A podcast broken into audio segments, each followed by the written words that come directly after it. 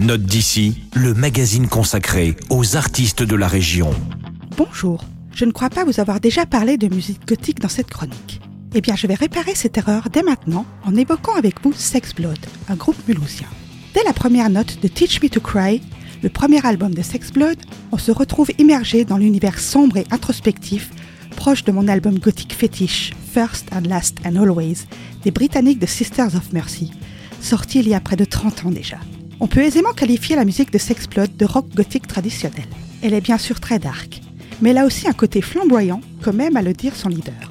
Les claviers et la voix typiquement goth du chanteur sont associés à des guitares bien acérées qui confèrent un côté rock plus brut à leur musique je vous propose tout de suite d'écouter Silent Hill, premier extrait de l'album.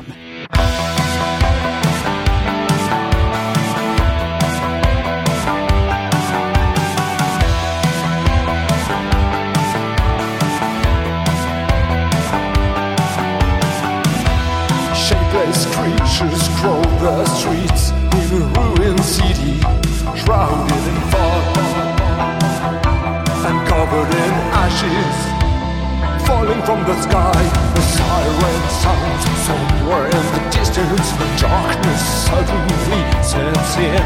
The siren sounds somewhere in the distance. How can finally begin?